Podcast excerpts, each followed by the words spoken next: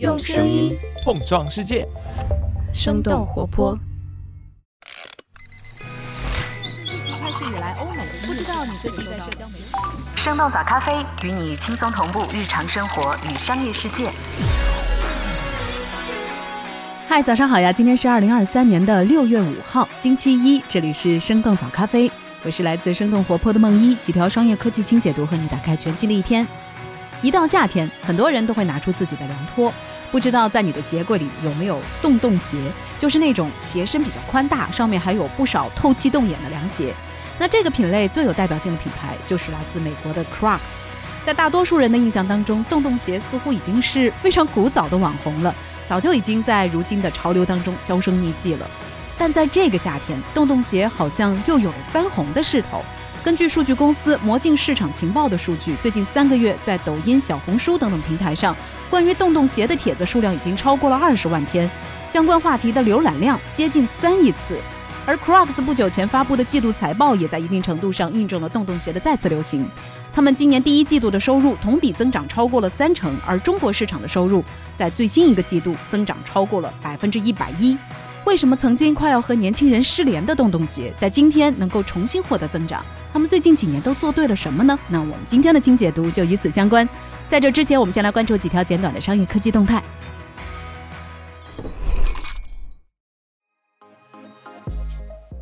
B 站一季度降本见成效，CEO 陈瑞回应 UP 主的停更潮。六月一号，哔哩哔哩公布了二零二三财年第一季度的业绩报告。财报显示，B 站一季度营收是五十一亿元。尽管营收的波动不大，但是净亏损同比收窄了百分之七十二。在具体业务方面，主要拉动 B 站营收的依旧是直播和广告，游戏业务则相对萎靡。一季度 B 站直播付费用户同比增长了百分之十五，广告收入接近十三亿元。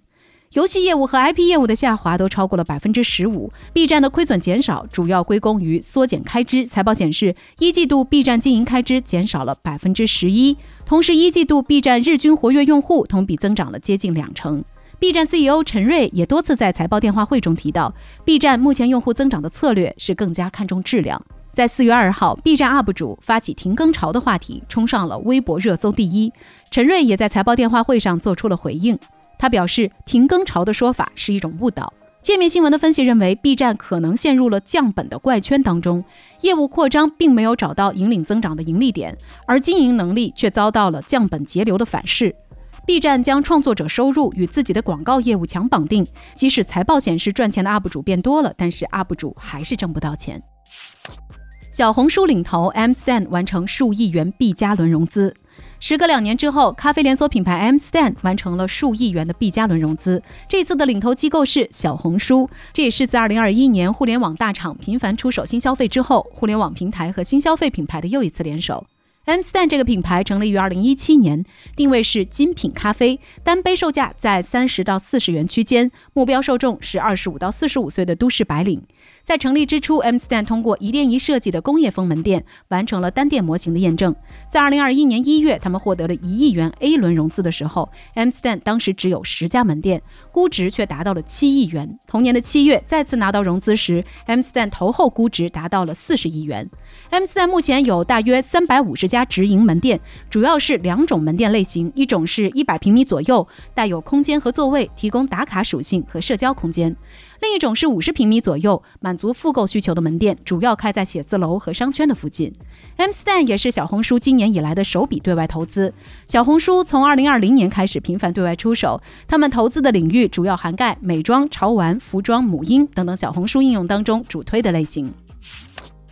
Lululemon 一季度营收超预期，中国地区增长迅速。六月一号，运动休闲品牌 Lululemon 公布了二零二三年一季度财报。今年一季度，Lululemon 收入同比增长了百分之二十四，达到二十亿美元，超过了分析师的预期。和其他运动品牌相比，Lululemon 有着更强的社交属性。在全球通胀的压力之下，很多消费品牌都受到了打击，但是 Lululemon 用户的购买频率却没有因为通胀发生任何变化。美国仍然是 Lululemon 的最大市场，同时一季度中国地区的收入同比增长了接近八成。Lululemon 对中国市场的布局也在加速。今年他们预计在北美之外的国际市场新开三十到三十五家门店，而中国将会是他们最主要的布局市场。不过，Lululemon 也有着潜在的问题，在二零二零年疫情初。初期，Lululemon 压住居家健身赛道，收购了健身镜品牌 Mirror。而如今大家重返户外健身，居家健身场景遭到了挑战，Mirror 也开始拖累 Lululemon 的业绩。Lululemon 也正在寻求出售这部分业务。另外，运动休闲市场也在变得更加拥挤。除了耐克和昂跑等等运动品牌变得更加时尚之外，传统的时尚品牌比如 Zara 和 Gap 也都在推出自己的运动服饰。Meta 发布新款 MR 头显设备和苹果正面交锋。六月二号，我们早咖啡之前节目当中所介绍过的混合现实头戴设备 Meta Quest 3正式发布了。而这个时间点，距离苹果即将召开的 WWDC 全球开发者大会只有四天的时间。根据多家媒体的消息，苹果将会在这次开发者大会上发布自己的混合头显设备。而 Meta 的这款新设备同时支持 MR 和 VR，也就是混合现实和虚拟现实，可以适配这两种类型的游戏和应用程序。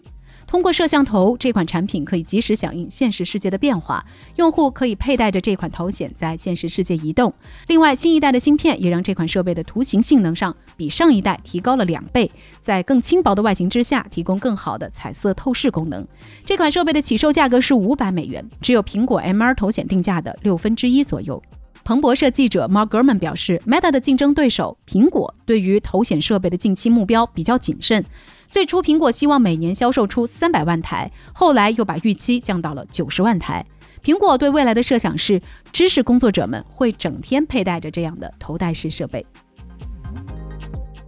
那以上就是值得你关注的几条商业科技动态，别走开，我们马上和你一块儿来聊聊销量萎靡多年的洞洞鞋，为什么如今又出现了翻红的势头。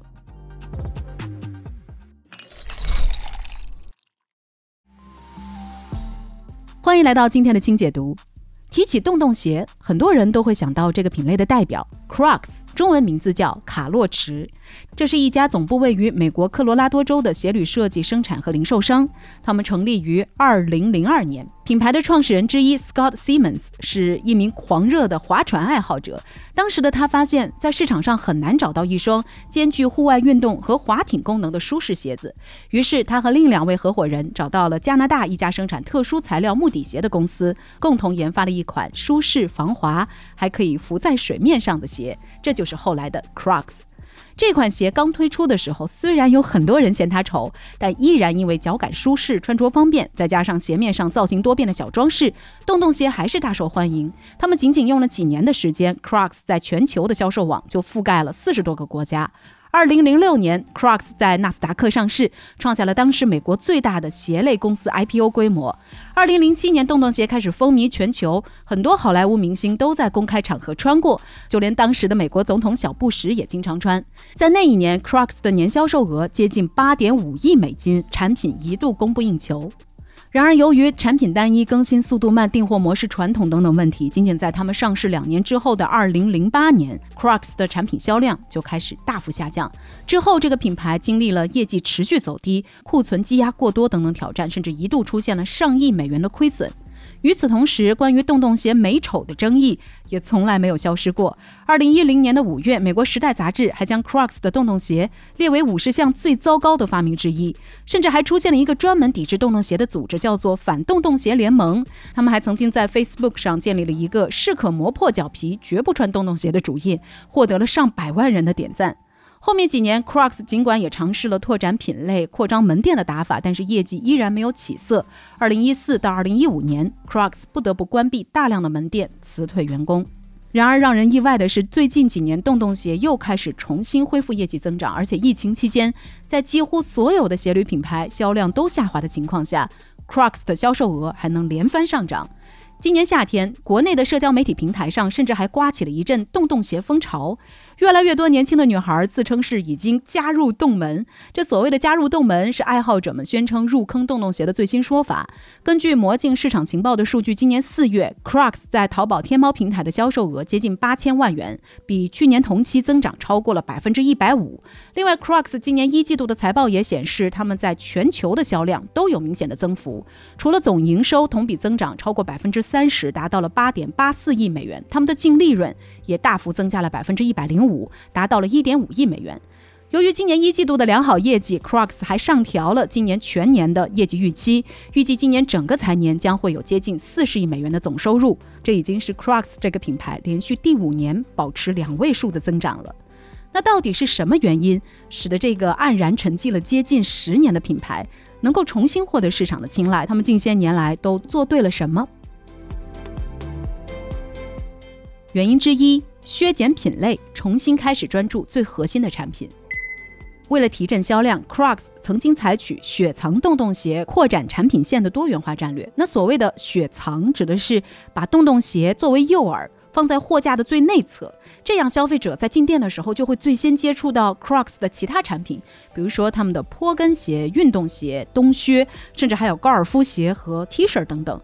然而，这些新品类非但没有获得市场的认可，过多的 SKU 也给他们的市场营销带来了比较混乱的传播效果。二零一三年，知名私募机构黑石向 Crocs 投资两亿美元，并且开始对这个品牌进行了重组。在黑石的一系列操作之下，Crocs 削减了百分之四十的产品线，并且重新专注洞洞鞋这一个细分品类的研发上。除了夏季穿着的凉鞋，他们还推出了秋冬也可以穿的暖棉洞洞鞋、毛毛拖，以及适合户外运动的特林洞洞鞋、酷走洞洞鞋等等。因为回归了主打品类，同时强调功能性和舒适性，品牌形象逐渐清晰起来的 Crocs 也重新获得了消费者的注意力。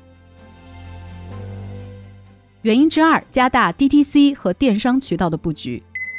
根据 Crocs 的财报，这个品牌的销售网络一直以来就覆盖了以经销商为主的批发业务以及直营和电商渠道。不过，从2007年到2020年期间，Crocs 的批发销售占比就一直在下降，从原先的百分之九十点八逐年下降到了百分之五十。与此同时，他们在电商和 DTC 渠道的销售占比也在逐年的上升。到2021年第二季度。Crocs 独立站和电商平台的销售额同比增长接近百分之八十，而这部分的营收也占他们当时整体销售额的一半以上。有业内人士评价到，Crocs 渠道策略的转变之所以能够有效，实际上是踩中了 DTC，也就是直面消费者品牌行业发展和疫情后消费环境改变这两个风口。而且，Crocs 的品牌网站可不止一个，他们在包括美国、英国和日本等等二十多个国家分别建立了官网，同时他们也很注重独立站本土化的运营。不管是语言和页面风格，还是选品展示上，他们都会根据不同国家的消费者习惯来进行调整。比如，他们在墨西哥的官网主页上主推的就是凉鞋；而在气候相对比较冷、雨水更多的英国官网首页上，他们则会推送雨靴类的产品。另外，他们在亚马逊等等第三方电商渠道也建立了官方店铺，在中国市场更是将线上零售作为重要的战略进行布局。不仅开设了淘宝、天猫旗舰店，也入驻了抖音电商的渠道，并且开启直播带货的方式来提升线上的销售额。原因之三，通过品牌和 IP 联名重塑品牌印象。总体来说，Crocs 在联名上有三种路线，一种是所谓的时尚潮流类路线，这类联名的对象通常都是奢侈品牌、设计师品牌，还有一些街头潮牌等等。比如说，他们和巴黎世家和 MCM 等等品牌的合作，这类联名的作用主打一个增强调性，给消费者传递的是穿洞洞鞋也可以是一件很潮、很时尚、很有范儿的事情。另一种走的是大众消费类路线，这类联名的对象通常是各个领域的大众消费品牌，比如说他们和肯德基合作的炸鸡洞洞鞋，以及和七幺幺一同推出的便利店洞洞鞋等等。这类联名的作用主要是想让消费者感觉到穿洞洞鞋和你平时吃炸鸡、逛七幺幺一样，是一件可以融入日常生活，同时也很有趣的事情。当然，关于炸鸡洞洞鞋的外形设计，想特别提一句。我和我们编辑部的小伙伴看完之后，我们都会有一种一言难尽的感觉，所以我们也把图片放进了 show notes 里。感兴趣的话，你也可以点开来看一看。那除了大众路线，其实还有一种联名，走的就是热门 IP 的路线。在国内市场比较有代表性的就是和王者荣耀以及和泡泡玛特等等品牌推出的联名款。通过这类联名，是可以收获不同兴趣圈层的流量，同时也能够增加品牌在 Z 时代当中的影响力。除此之外，因为洞洞鞋透气，还有容易穿脱的特性，再加上还可以反复的消毒，所以 Crocs 的经典款在医护人员当中也非常受欢迎。甚至在韩剧《机智的医生生活》当中，里面的医生穿的都是洞洞鞋。随着剧集的流行，Crocs 的曝光度也在不断的提高。原因之四，受疫情影响比较小。Crocs 在疫情期间的良好业绩，其实也和他们产品简单的设计结构有一定的关系。和其他运动鞋相比，洞洞鞋的生产和组装步骤都相对比较简单。这样的简单配置使他们在必要的时候更容易转移生产，这也帮助了他们避免出现像其他鞋类品牌在疫情期间所面临的产能问题。另外，在疫情的影响之下，人们的活动范围受限，更多的时间都是在家里隔离或者是居家办公，所以轻便的凉拖就更加受欢迎。根据 Crocs 的财报，二零二零年和二零二一年，他们的销售额分别增长了百分之十三和百分之六十七。当然，今年夏天风靡起来的“加入洞门”的说法，多少也映射了在今天内卷和不确定的环境之下，打工人想寻求一种随性和松弛感的消费体现。虽然古早网红 Crocs 在今年有了翻红的趋势。但是这个品牌仍然有他们直到今天也无法解决的难题，比如说那些层出不穷的廉价仿冒者。目前在购物平台上来搜索“洞洞鞋”这三个字，均价几十块、月销过万的商品依然占据着销量榜的前列。另外，像阿迪或者是耐克这样的品牌，他们的忠实粉丝一生可能可以从他们最喜欢的公司那里。购买几十双甚至是上百双的运动鞋，而且这些运动品牌也比较注重产品创新和研发，只要有更新更好的新款上市，就会有消费者愿意买单。而 Crocs 即使在功能和联名款上不断的下大力气，也很难说服一名已经拥有一到两双的消费者再去不断的复购。所以聊到这儿，我们也很想来问问你，你的鞋柜里有洞洞鞋吗？他们最近几年所尝试的各种联名款会吸引你吗？欢迎在我们的评论区，我们一块儿来聊聊吧。